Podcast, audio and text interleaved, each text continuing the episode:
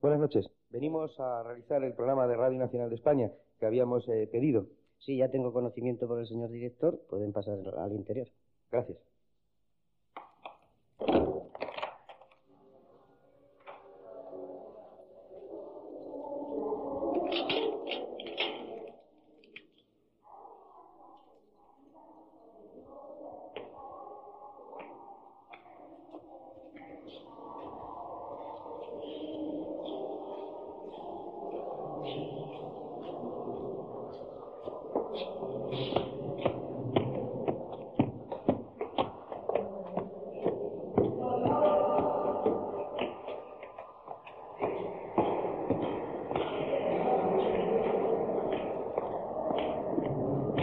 Buenas noches.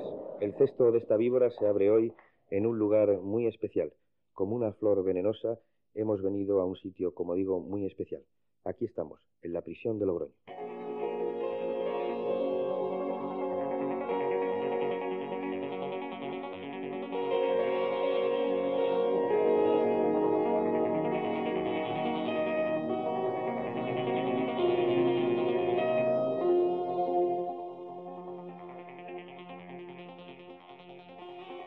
De mí y hasta esta silla, hasta estos hombres que hoy están junto a mí, hay un viaje espacial, un viaje de años luz, un viaje desde la mala suerte, desde la equivocación hasta la tranquilidad de su cama, de su casa, de su despacho, desde el lugar donde usted nos esté oyendo.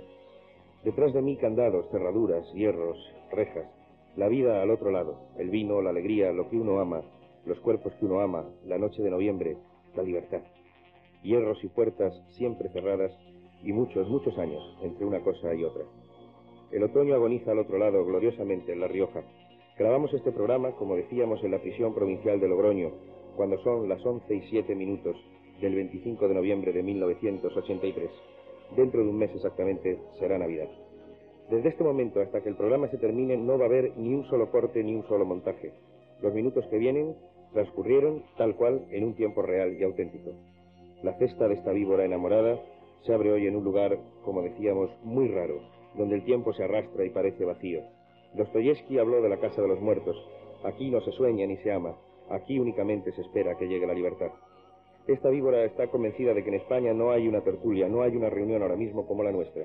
Ni en la Zarzuela, ni en la Moncloa, ni en el Club Siglo XXI, ni en las lentejas de Mona Jiménez, ni en el Gijón, ni en los hogares Mundet.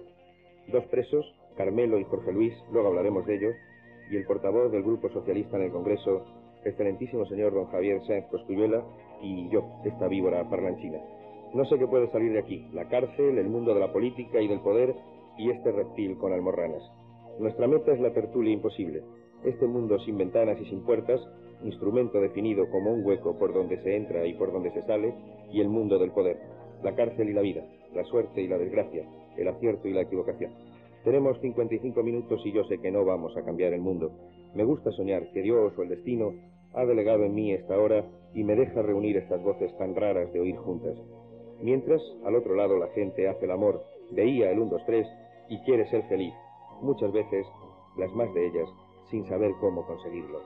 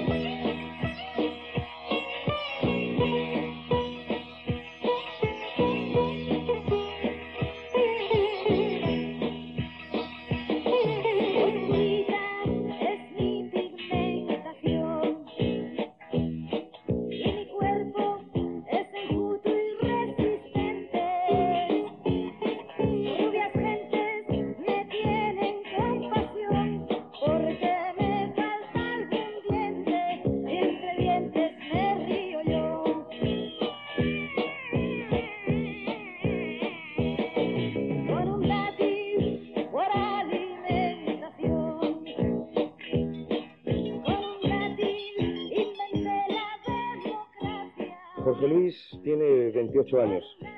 Su primera entrada en la cárcel fue a los 16 años. Antes estuvo en el reformatorio.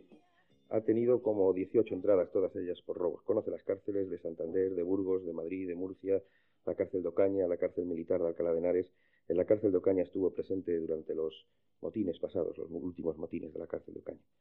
Lleva aproximadamente de sus 28 años unos 10 años en la cárcel, viviendo de tiempo, si sumamos todas sus condenas. Le quedan todavía unos 8 años por delante para ser una persona libre. Eh, Carmelo tiene 30 años, le llaman el ministro, ese es el, el que tiene. Su primera entrada fue a los 10 años en el reformatorio. A los 16 años, justo el año, el, el día exactamente de su cumpleaños, fue detenido y entró en la cárcel, el mismo día de su cumpleaños. Tiene otras 10 entradas aproximadamente en Barcelona, La Modelo, en, en, Logroño, naturalmente, donde estamos haciendo el programa, Madrid, la cárcel de Liria, la cárcel de Teruel. Este hombre, este niño, cuando era niño, había sido propuesto para la operación Plus Ultra y estaba ya aceptada su, participación en esta operación Plus Ultra tan famosa, porque sacó a una chica que se estaba ahogando en el Ebro y la salvó de morir ahogada. Pero en vez de ir a Roma a ver al Papa, pues lo que se fue es al reformatorio de Zaragoza. De Javier Sáez Coscuyela, portavoz del Grupo Parlamentario Socialista, pues bueno, hay biografías por ahí.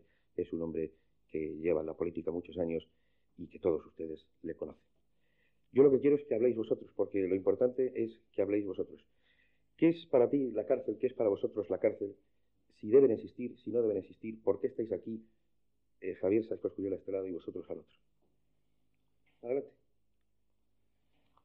Bueno, la verdad es que tengo la impresión de que entro en un diálogo desusado, que va a ser difícil pero posiblemente interesante.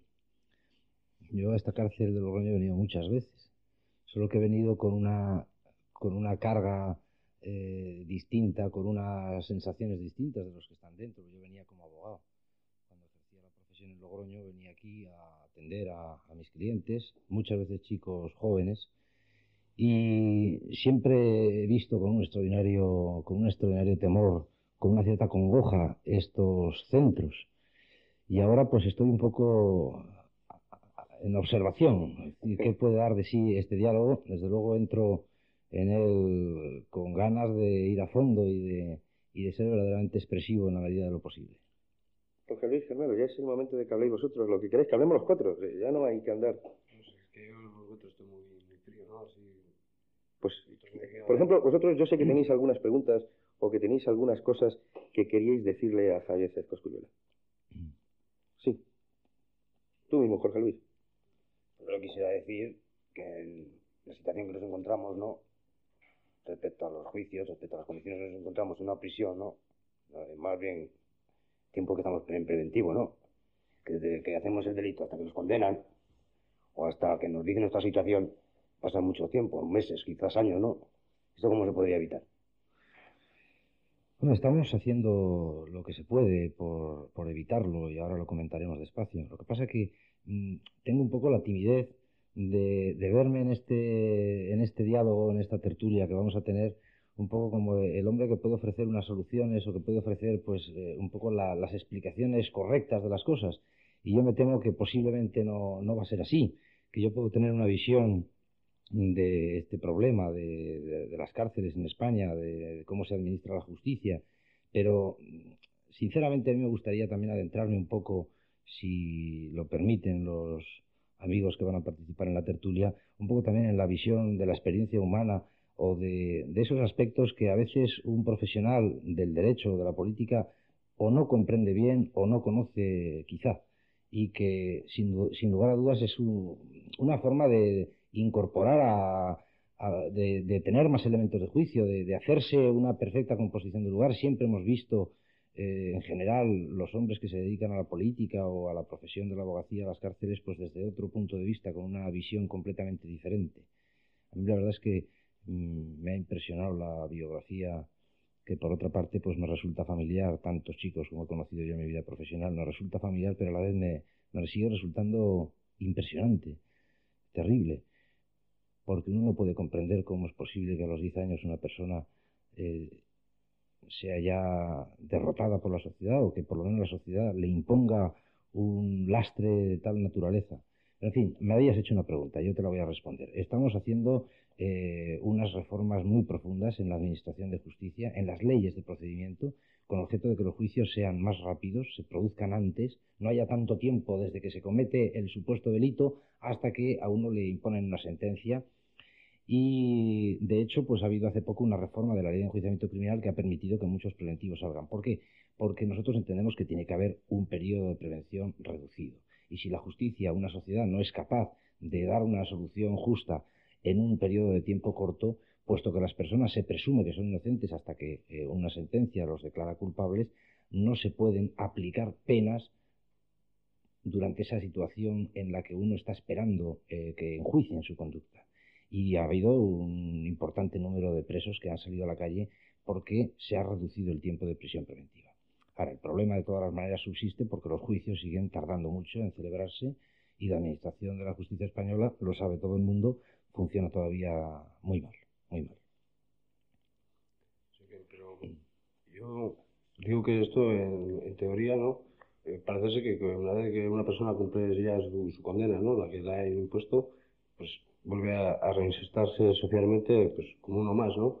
Pero esto en la práctica no siempre falla, ¿no? Porque a la hora de que vas a buscar un trabajo o vas a mismamente por la calle, ¿no? Una noche o un día por ahí, ¿no? Tranquilamente paseando, lo que sea, y hay una, una redada o cualquier cosa, la policía ya no, te trata tampoco como a una persona normal, o sea, tienes antecedentes y ya inmediatamente también te bajan para abajo y te maltratan, porque normalmente, aunque se dice que no, pero yo doy fe de que sí, ¿no? O sea, y normalmente siempre me lo hacen, me tratan muy bruscamente y luego, pues, eh, la posición laboral, por ejemplo, pues también está muy mal.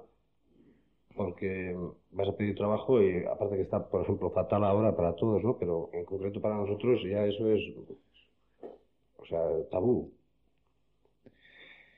Bueno, la sociedad es que es muy cruel y, y además no se cambia la forma de comportarse en una sociedad cambiando las leyes solamente. Yo creo que, que el cambio de mentalidad requiere también un esfuerzo de todos, pero lleva tiempo.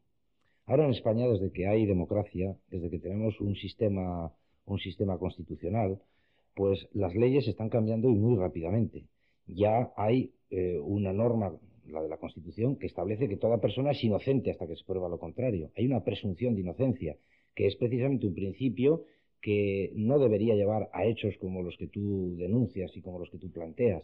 Y hay unas leyes que impiden que ya se pueda estar mucho tiempo en situación de preventivo y hay planes para que la justicia funcione mejor y para que sea más rápida e incluso pues hay planes para que poco a poco vaya evolucionando la mentalidad de quienes administran justicia juntamente con una evolución de la mentalidad de la sociedad para que la aplicación de una sentencia y la aplicación de unas penas pues no tenga un carácter de, de venganza, de puro castigo. Y hay una nueva ley penitenciaria que humaniza yo recuerdo cuando aprobamos la Ley General Penitenciaria, yo fui ponente de ella, y la verdad es que hicimos una ley que tenía la voluntad de humanizar las penas, de humanizar la estancia en la cárcel, de dar oportunidades, de facilitar pues una, una vida un poco más digna y en mejores condiciones, ¿verdad? Pero ¿qué ocurre? Pues que las leyes cambian, pero la mentalidad yo reconozco que sigue siendo eh, extraordinariamente dura, cruel. Eh, la gente, todos tenemos algo de culpa, pues no somos capaces de aceptar a una persona que, que ha sufrido una condena, que se supone que ha tenido ocasión de revisar su comportamiento. No comprendemos tampoco las circunstancias que llevan a veces al delito, porque claro, uno cuando se encuentra con un criminal en el sentido estricto de la palabra, pues eh, uno puede pensar que ha sido una dureza terrible matar a otra persona, pero la mayor parte de los delincuentes que hay en España, pues si repasamos el historial vemos que detrás pues hay muchas causas y muchos problemas que vienen ya de, de antiguo. Iñaki tiene 20 años. Es alto y moreno. Se parece un poco a Pachandión. Iñaki pide limosna en la calle Laurel o en cualquier otra calle de España y con lo que saca se compra una caja de pastillas para dormir. Iñaki viaja mucho al país de los sueños químicos, de las mentiras, de farmacia. En la cartera lleva recetas que son para el pasaportes, pases de frontera. Lleva también una foto de cuando salió de la cárcel y otra de una muchacha de Bilbao con la que de vez en cuando, cada vez menos, juega a los papás y a las mamás.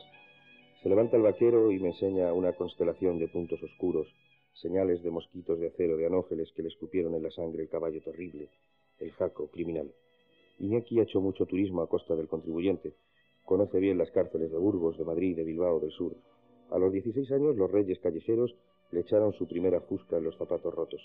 Un poco más tarde descubrió lo fácil que era meter miedo a los juláis pasándoles la pipa cinco centímetros del careto y lo rápido que decidían ayudarle económicamente bajo esa sugerencia. Como usted se levanta a trabajar todos los días o a pasear la cartilla del paro y llamar puertas a ver si en algún lado hace falta un currante, que muchos empiezan a pensar que las cosas en este país se hacen solitas, así Iñaki se levanta también a buscar los 15 o 20 talegos que le permiten montarse todos los días en los caballitos de la heroína. La búsqueda puede terminar pronto o puede tardar mucho. Cuanto más se tarda en poseer la nieve de locura, más se acerca el mono verdugo, más agresivo se vuelve Iñaki, más peligroso y más dispuesto a todo. Cuando el mono aprieta a Iñaki, a todos los Iñakis del mundo, no hay padres, ni familia, ni amigos, ni novia, solo la gana de escapar, las ganas de sentir la aguja escarbando las tuberías rojas de la sangre. Iñaki sabe que se va a morir pronto, pronto y solo, y no le importa demasiado, no le importa nada, decir verdad. Cárcel, talego, picos, algún palo que otro, colegas, más talego, es una forma de pasar el rato, de esperar a la muerte. Iñaki, y muchos como él, han tirado la toalla de la vida, el trébol de la suerte, y yo no sé decirle nada que le pueda ayudar.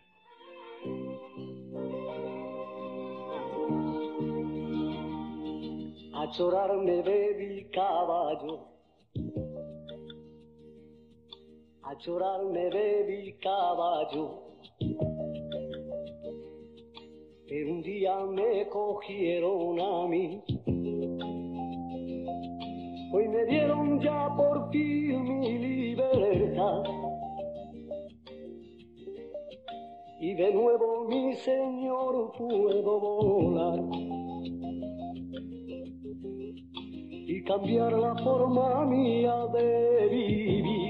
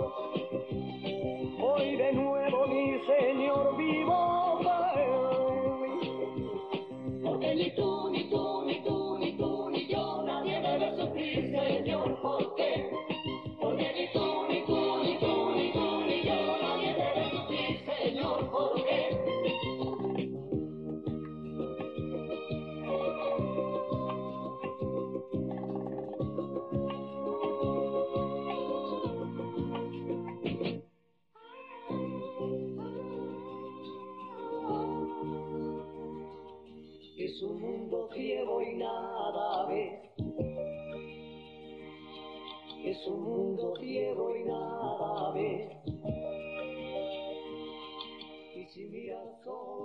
Aquí seguimos, en la prisión de Logroño. Antes os decía, amigos míos, que es que estáis muy sosos, que estáis muy callados y, ¿sabéis? Que él está dispuesto a que esto sea una, realmente lo que tiene que ser, una tertulia tranquila. Hace poco un compañero vuestro, también hablando, nos decía que, que, bueno, que es que a lo que le pasa es que le gusta robar, que es que eso lo pasa muy bien. Y tú decías también que hay una especie de excitación tremenda en eso de robar. Pero es en una época, yo pienso que no es una cosa constante, que, que, que es pasajero, ¿no? Que hay una, una fase, ¿no? En que a lo mejor, pues sí, ¿no? Eh, sientes, digamos, la emoción esa de, de, robar, a, a lo mejor sin, sin el ánimo incluso de lucrarte, ¿no? Simplemente por, por, por llevarte algo, una especie de, de ¿no? Pero tú dices que la sociedad, decíamos antes, que es cruel con vosotros, pero vosotros también sois crueles con la sociedad. Yo pienso en la gente que se moriría de miedo si os encontrara a vosotros por la calle, pero no con el aspecto este que tenemos dialogante ahora, pues sino con un destornillador en la mano. Y eso, esa gente también tiene derecho a defenderse de que le pasen cosas de ese tipo, ¿o no? Sí, pero normalmente la mayoría de la delincuencia yo creo que, no va nunca, no sé, a, enfrentarse a nadie, o sea, va siempre mm, protegido, ¿no? Todo amparándose en, la nocturnidad, por ejemplo, nunca pretende enfrentarse al damnificado, ¿no? Digamos. Jorge Luis, pero tú en tu vida te has tenido que encontrar con gente muerta de miedo delante de ti. Y tú, eh, Jorge Luis y Carmelo, igual, ¿no? Sí, yo siempre he tratado, no sé, defenderme por todos los medios, ¿no? Caso de eso, pero yo lo único que he procurado ha sido llevarme lo que buscaba y nada más, sin utilizar la violencia, ¿no? Por lo menos utilizarla al mínimo, ¿no? Pero no sé, Yo, por ejemplo, nunca he tenido un, un roce de violencia contra la persona, ¿no? Contra las, las cosas sí, ¿no? Por ejemplo, contra un establecimiento o algo sí, pero contra las personas jamás me ha tocado enfrentarme y, y no quisiera tampoco. Huiría, o sea, la manera mía de ver las cosas es tratar de vivir, pero sin más, no, no quisiera hacer- hacerle frente ni...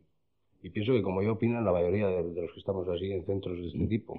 Yo- yo- has dicho una cosa que a mí me llamó la atención porque eh, yo creo que nos ha pasado seguramente a muchos, no creo que yo sea una, una excepción. A mí de chico, cuando has dicho que, que, teníais, que tenía una cierta emoción el robar o que por lo menos experimentabais una sensación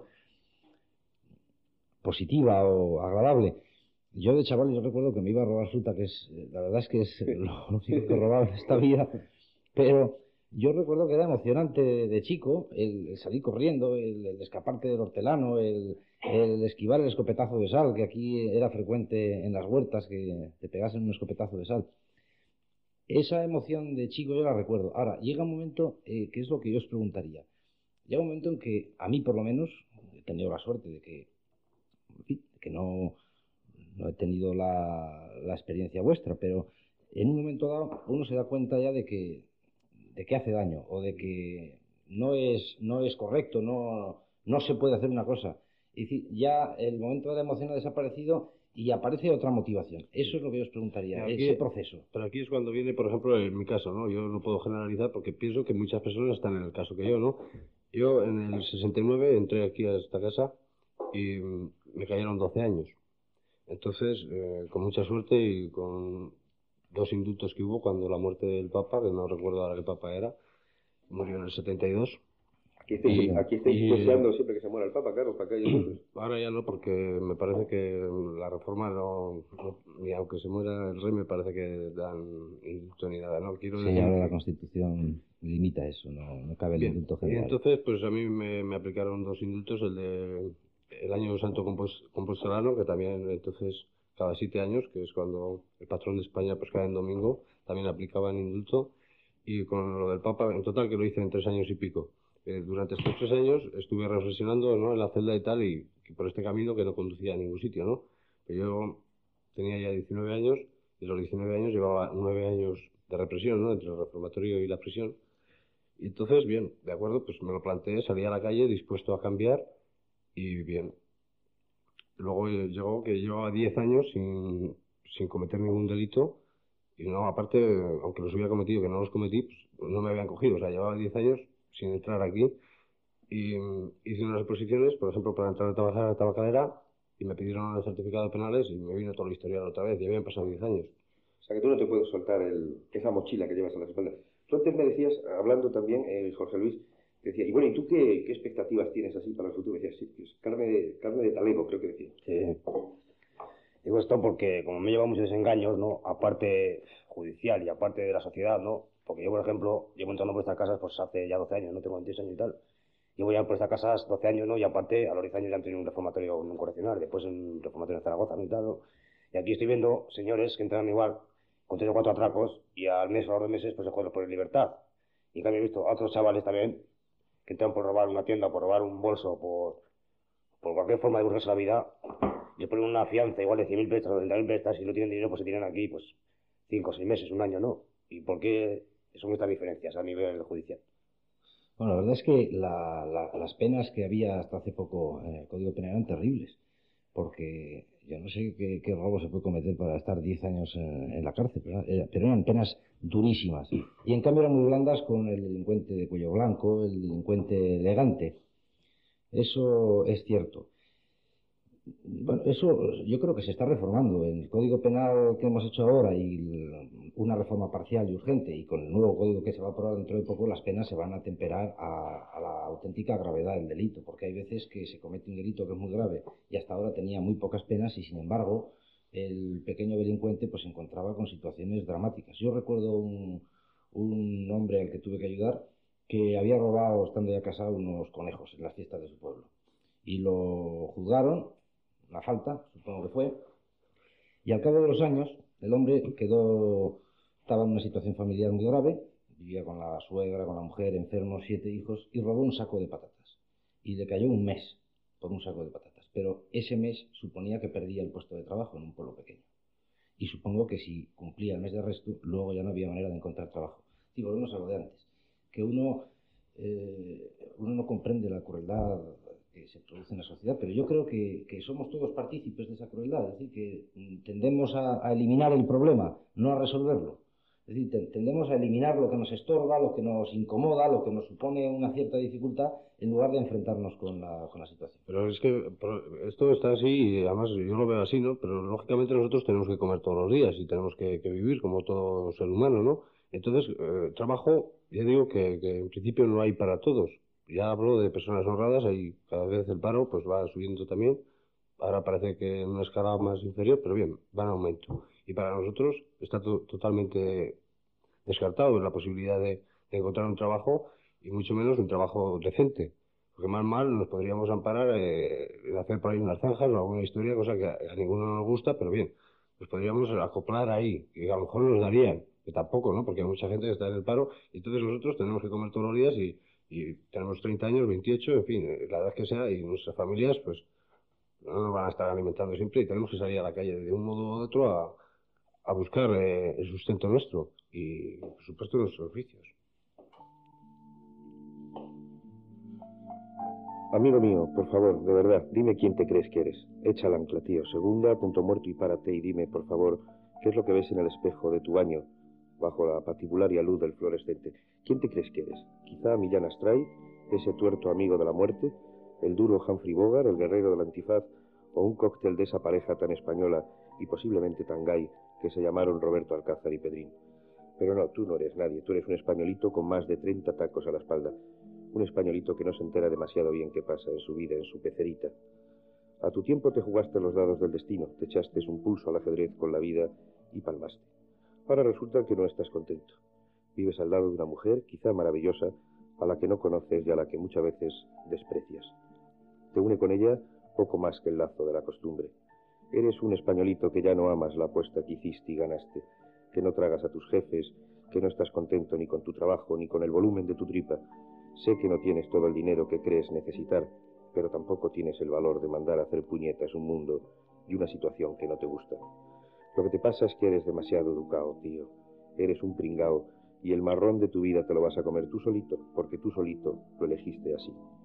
Querías el respeto, la consideración de los lelos que te rodeaban y mandaban, pues toma. Querías ascender, ser más que aquellos con los que aprendiste a jugar, pues toma. Querías aquella chavala que parecía tan estrechita, la más mona, la más formal, la más seriecita, aquella que era como tu mamá, pues toma. Querías ser y tener una familia como la de papá, como la del Yayo, pues ahí la tienes. Mírate al espejo, búscate las rayas de la frustración, las marcas de los cubatas tomados en la soledad del puticlub, las arruguitas de las carcajadas y los bingos, la panza que te creció como un ajeno monstruo a tu cuerpo.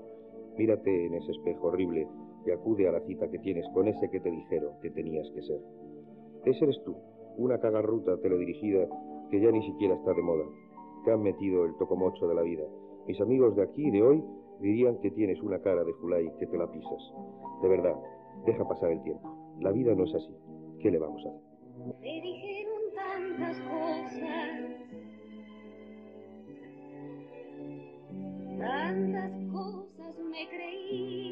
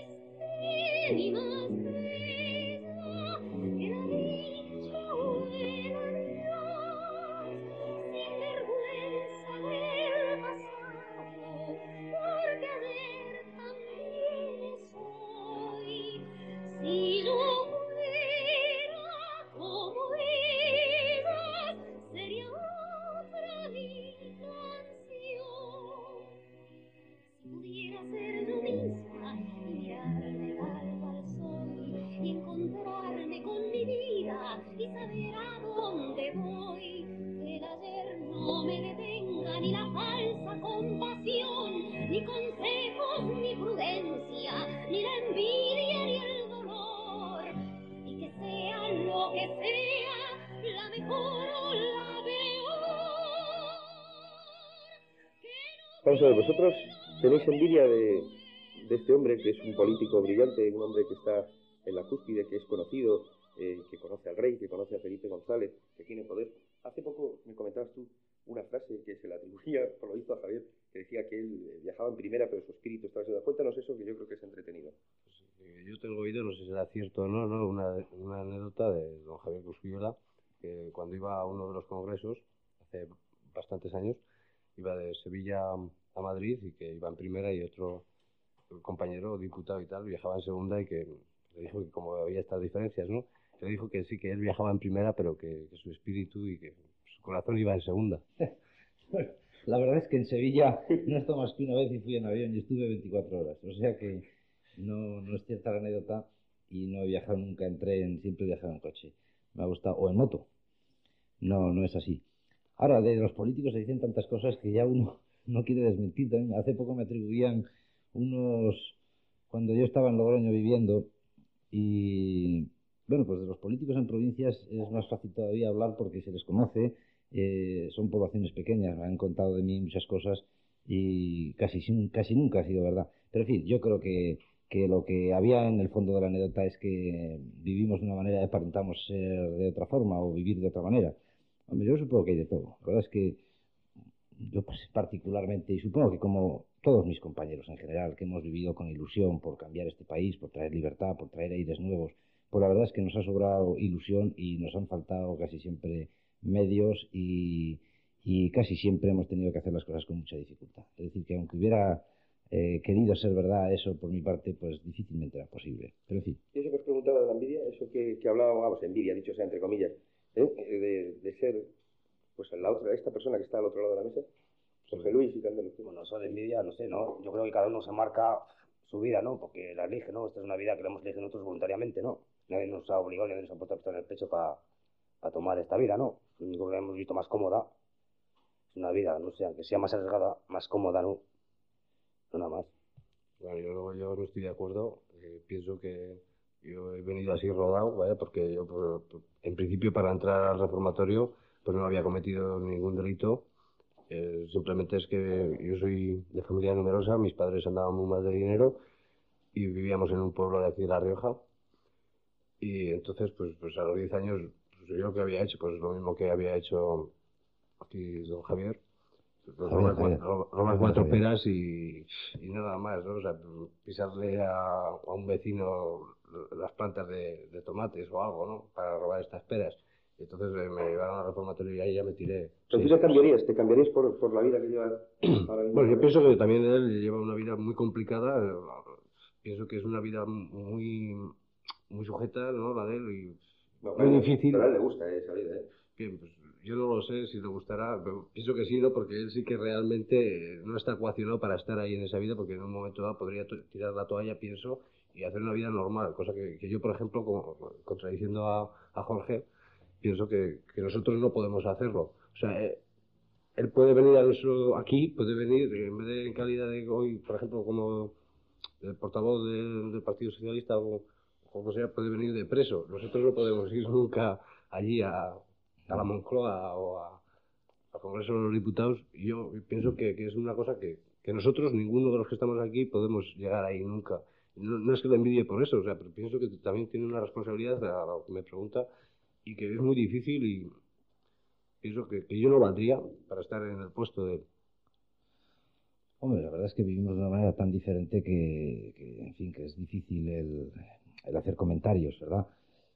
Lo que pasa es que ha- hay una cosa en la que yo, en la que yo sí me sentiría envidiado por otras personas. Y es que yo hago una cosa en la que creo, que me ha gustado siempre, porque he tenido ilusión por, por aportar mi esfuerzo por cambiar esta sociedad, por hacerla de otra manera distinta, más tolerante, por ejemplo.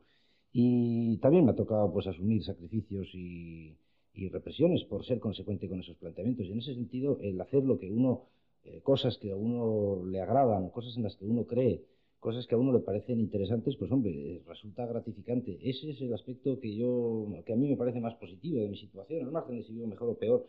Que, bueno, pues la vida se cambia muchas veces en las formas de, de vivir y en las comodidades. Eso es lo de menos, yo creo. Eso es lo de menos. Hay compañeros míos que han estado en la cárcel por defender ideas que afortunadamente a mí no me han supuesto la cárcel, pero otros compañeros más viejos que yo o de mi misma edad que han vivido en otras circunstancias, sí. ¿Vosotros habéis votado en las últimas elecciones? Sí, sí, yo sí. Yo sé que el voto es secreto, naturalmente, y esto lo podéis contestar o no lo podéis contestar. Pero ¿cuál es eh, vuestra idea de lo que es la política, de, de las opciones políticas? ¿Qué pensáis de ese mundo? Pues yo pienso que aparte, aparte por ejemplo, en, en instituciones penitenciarias que hemos mejorado bastante, ahora, por ejemplo, con el, no es porque esté aquí un representante del, del Partido Socialista, pero pienso que, que eso está haciendo, mi opinión, ¿no? una labor bastante buena, muy difícil el papel que tiene. Yo como soy profano en esto, ¿no? Pero, pero por lo que veo, intuyo y, y creo, pues es eso, lo que está haciendo un trabajo muy bueno y José Luis, ¿tú qué, qué opinas de la política? No opino nada porque no soy de ningún partido, ¿no? Ni simpatizante ni nada, ¿no? Pues lo único eso que igual me da que esté el PSOE que uno que otro, porque estoy entiendo, yo lo poco que sé es por la prensa y por lo que oigo, ¿no? Nada más. La verdad es que yo os haría una pregunta. ¿Vosotros creéis que, eh, que lo que hacemos nosotros os afecta? Porque lo que hacen los políticos, no solamente los del PSOE, los de la derecha, Sí, sí, los del centro, la verdad es que estamos haciendo cosas que os afectan a vosotros y a, y a todos los ciudadanos. Y en ese sentido, en ese sentido yo creo que, que ahí hay un cauce para, para hacernos mutuas preguntas y para reflexionar conjuntamente.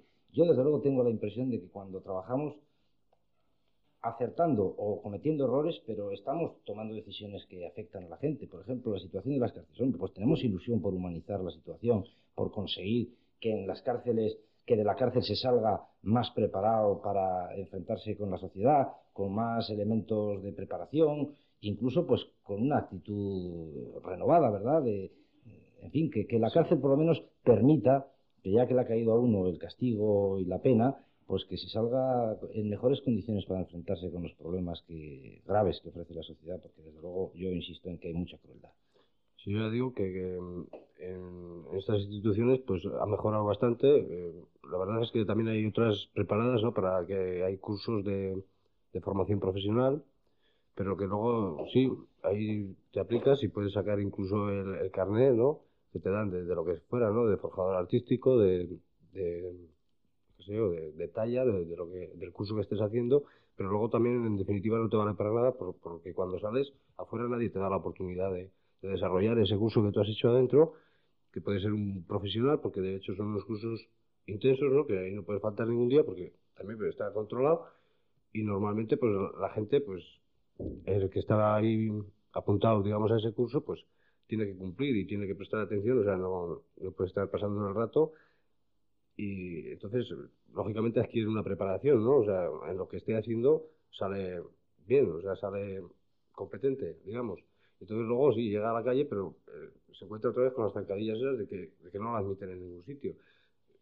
Pienso que sí, que están mejorando, que, que hay voluntad por parte del gobierno para que esto se mejore, pero, pero luego en la teoría está hecho, pero en la práctica no, no funciona.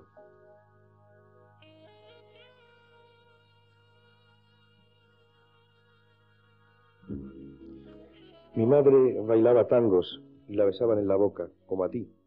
A mi mamá, a todas nuestras mamás, les arrimaban material con más o menos disimulo en los bailes de España, en los guateques franquistas y autárquicos, y a unas les gustaba y a otras también, como a ti. A nuestras santas mamás les metían mano por lo bajini unos señores muy antiguos y que luego serían bastante conocidos en casa con el nombre de papás, como te va a pasar a ti. Ellas también llegaban tarde a casa y ellas también lloraban por amor o de celos o simplemente porque no les compraban esos zapatitos de charol o esa faldita tan mona que tú ahora no llevarías ni a un baile de disfraces. Lo que te quiero decir es que levantes la cabeza del plato, que mires a esos dos seres que tienes ahí al lado, ya mayores, ya con manías y costumbres que no entiendes ni te interesan. Oye, te aseguro que no han venido a tu casa en un platillo volante, te aseguro que han pasado por cosas muy parecidas a tus rollos. Oye, te juro que el tiempo también te tiene a ti metida en su nómina. También a ti te esperan michelines y canas, dolores de cabeza y patinazos. También tú algún día, casi con toda seguridad, tendrás sentado en tu mesa a un extraño comiendo tu comida y choteándose suavemente porque en tu carné pone año de nacimiento 1967. Firma esta noche la paz con ellos. Haz esas cuatro tonterías que llevas tanto tiempo sin hacer. Quema el hacha de guerra, enrolla la bandera de corsario y pregunta a tu madre cómo eran esas cosas del amor en sus tiempos. Al fin y al cabo tú naciste entonces. Y por ejemplo, para acabar, dile a tu padre que te enseña a bailar un bolero. Madame Budancel, este bolero embriagador, bajo la luna de París y arrimadita al corazón, en esta noche de ansiedad, quiero la vida recobrar. Madame, yo me llamo Don Juan y estoy aquí para olvidar a sus pies un caballero sincero que viene de tierra extraña de España, soñador de profesión, amante, católico y sentimental. Y está usted tan deliciosa de rosa que siento la sangre hervir. Quien tuviera 20 años de antaño, para derrocharlos con madame.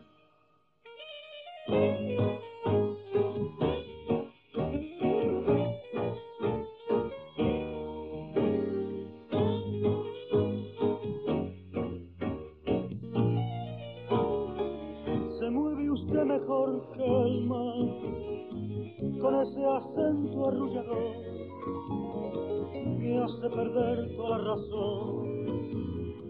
Muero en deseo de estampar en esa boca angélica. Vosotros tenéis muchas preguntas, eh, preguntas que os han transmitido incluso vuestros compañeros. Estabais hablando de, que aquí hay drogadictos, que hay gente que ha venido aquí que por drogas y que no debería estar aquí.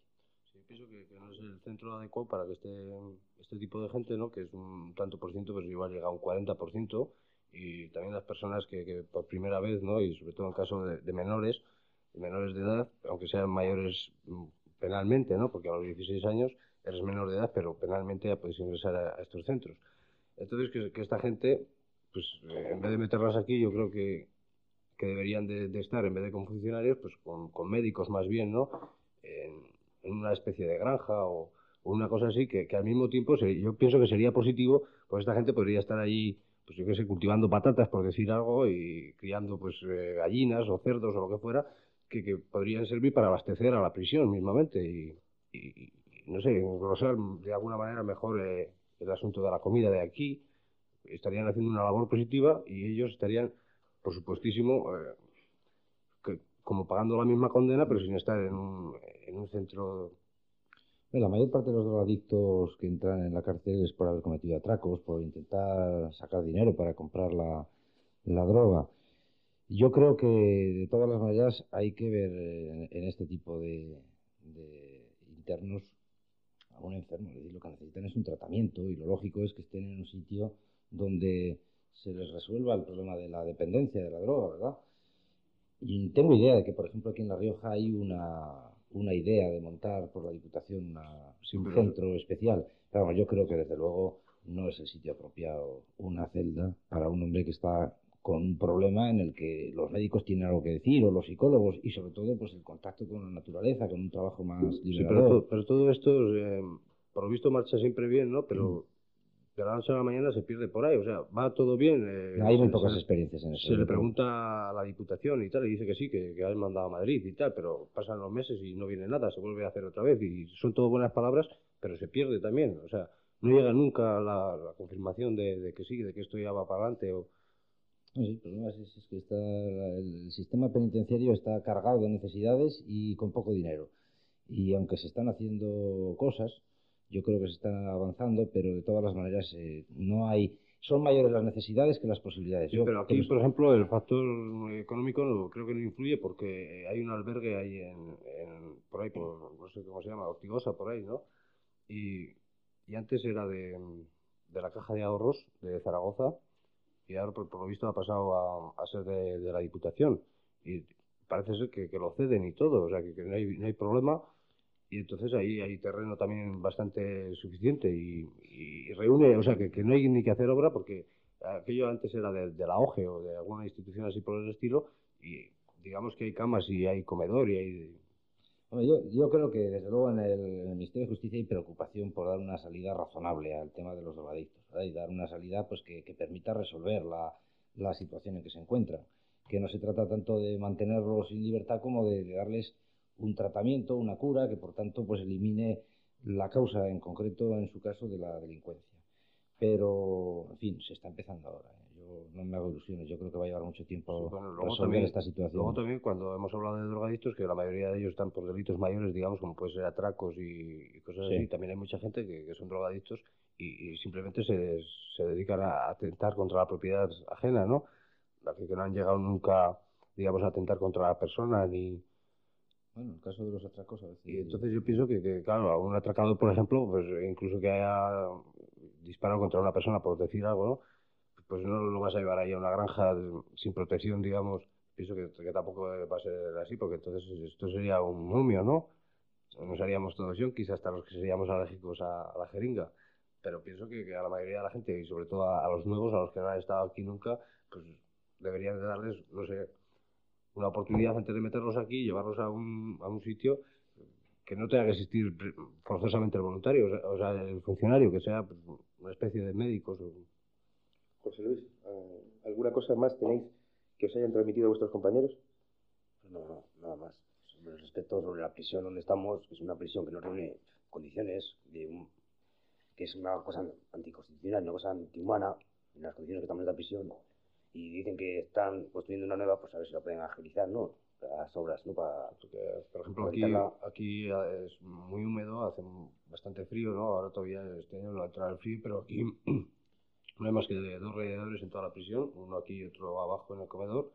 Y por, por lo menos yo pienso que mientras que tengamos que estar aquí, que como mínimo serán dos años en esta prisión todavía, porque la otra está ahora subiendo los cimientos, pues no sé, de mirar, de, de poner por lo menos dos o tres radiadores abajo donde esté todo el personal aglomerado, por lo menos durante el día, y lo ideal sería que también en cada celda o en cada brigada habría uno, pero Yo tengo la esperanza de que os oiga el director general de prisiones, que es el que puede... que tampoco es pedir... Porque desde luego esta prisión es Esta muy capital es- antigua y es un verdadero Hablando, desastre. hablando de que nos oigan, el tiempo ya se nos está completamente escurriendo. Ha pasado una hora casi. Y yo quería eh, que vosotros dos, muy brevemente, pues eh, me digáis algo, un mensaje, una petición, una- un sos desde aquí, desde esta prisión de Logroño, para que Javier Sasco la pueda transmitir, bueno, pues a Felipe González, a quien, a quien él crea conveniente. Por ejemplo, tú, Carmelo, primero. Me coge así... Estaba preparado para esto, pero no sé. No sé qué decirles. No, no se me ocurre ahora. Pues es una oportunidad buena. ¿no? O sea que... No sé, es que yo también... Que, ah, nos impresiona mucho la cantidad de micrófonos que nos has puesto aquí alrededor. Sí, sí, sí. Sí, luego pues, también... Pues, ¿Y tú, Jorge Luis? Sí, pues sobre la reforma del Código Penal, que es una cosa que la vienen ya desde hace ya seis años o siete, desde el 76 exactamente, que siempre con buenas palabras, siempre con buenas palabras, pero nosotros pues, aún, no, aún no llegamos a verla. Hemos visto unos artículos recientemente, como el 503 el 504, porque solo afecta a los preventivos, a ver qué va a pasar con toda la reforma completa, exacta. La reforma completa eh, se, va, muy poco se va- tiempo, eh, Javier, sí, se va a empezar en el verano. Y ya ha habido una reforma parcial. de Pero sí llevamos ya mucho tiempo ya, llevamos desde el 76, que si para enero, que llega enero, que si para diciembre, No, que si pero ya ha para habido una reforma que ha suavizado muchas penas, ¿eh? sobre todo en materia de delitos contra la propiedad. Javier, que es que se nos ha escapado el tiempo. Como siempre, en la radio el tiempo es muy malo. Muy brevemente, 30 segundos. ¿Qué les puedes decir tú a ellos? ¿Cómo les ves como personas y como operados? Hombre, yo como persona los veo como unos seres exactamente iguales que yo, que merecen todo el respeto y toda la consideración. Y en la medida en que están sujetos a un castigo que les ha impuesto la sociedad, yo desde luego he luchado mucho y lo vamos a seguir haciendo todos nosotros por darle al, al sistema penitenciario más humanidad, más tolerancia y a la vez más eficacia para que, para que no vuelvan nunca a estos sitios. Y una última cosa. Yo desde luego creo que todo lo que hagamos por evitar que biografías como las de Carmelo o Jorge Luis pues, no se repitan. Ya hay muchos niños que están en las mismas circunstancias que ellos estuvieron y a mí me gustaría que ellos no pasasen por la experiencia que ellos han tenido. Es casi medianoche. Durante casi una hora, la noche de noviembre se nos convirtió en una noche de San Juan, en una noche de verano sin más hogueras que los fuegos de la palabra. Enseguida recogeremos cables y micrófonos, recogeremos las velas y los cabos de este barco llamado radio, y todo volverá a ser igual aquí dentro y allá afuera. En esta prisión donde han sonado músicas y voces, pues volverá el silencio, los gritos que se dan mientras se duerme y que dentro de estos muros suenan distintos, huecos y temibles. Los que aquí hemos venido volveremos a lo de todos los días, la información y la política, nuestros amores y nuestras condenas personales. No ha pasado nada, o quizás sí. El hecho de que una prisión española pueda ser escenario de un programa como el de hoy es una señal de que algo sí pasa. Las casas, los lugares, tienen alma y hasta deberían tener nombre propio. Hospitales de España, con sus pasillos llenos de dolor y de aromas de alcohol y de yodo y de farmacia. Cárceles como esta, plagadas de sonidos y de sudor, oliendo a zotal y oliendo a comida. Puticlubs y discotecas donde siempre es de noche, donde nunca hay un amanecer, donde nunca se para el sonido del hielo en los vasos. Oficinas de empleo, en las que flotan el cansancio y la ira, la desesperanza. Todos esos sitios hablan, dicen cosas, son y representan el decorado que dibuja la vida y nuestras gentes. Los restaurantes económicos y sus voces alegres, su jaleo, los grandes restaurantes, susurros y brillos de la alpaca, cuarteles y conventos, prostíbulos, iglesias, blanco y negro, noche y día, mortal y oro de lo que somos. Aquí vendrán más veces, y haremos que deambulen por sus mundos alegres o terribles aquellos que nunca pensaron pasar estas fronteras. Con amor seguiremos haciendo este solo para escalpelo y bisturí, abriendo las jaulas a los pájaros y los corrales a las gallinas, tirando al mar los acuarios y destruyendo los zoológicos, jugando siempre, muy en serio, al bello juego de la libertad.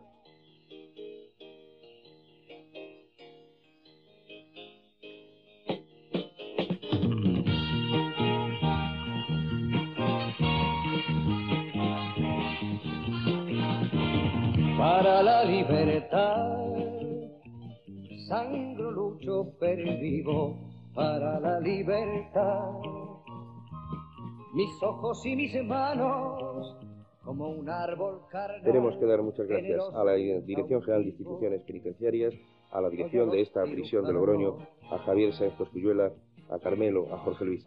En la parte técnica estuvieron maravillosamente Ángel Luis Ochoa, Manolo Lalde, Javier Rodríguez Maimón. La víbora enamorada, por una noche, se encarnó en la voz y en la presencia de este que os habla, Carlos Hernández Olmos. En los hospitales, entro en los algodones, como en las azucenas,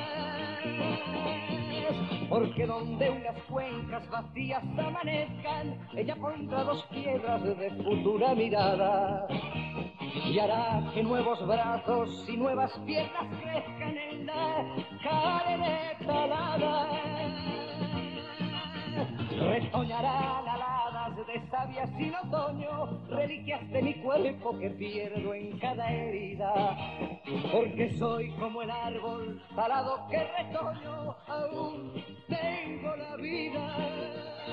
Para la libertad, sangro, lucho, perdido para la libertad. Mis ojos y mis manos como un árbol carnal, generoso y cautivo. Doy a los cirujanos, porque donde unas cuencas vacías amanezcan, ella pondrá dos piedras de futura mirada. Y hará que nuevos brazos y nuevas piernas crezcan en la carne talada. Retoñarán aladas de sabias sin otoño, reliquias de mi cuerpo que pierdo en cada herida. Porque soy como el árbol alado que retoño, aún tengo la vida, aún tengo la vida.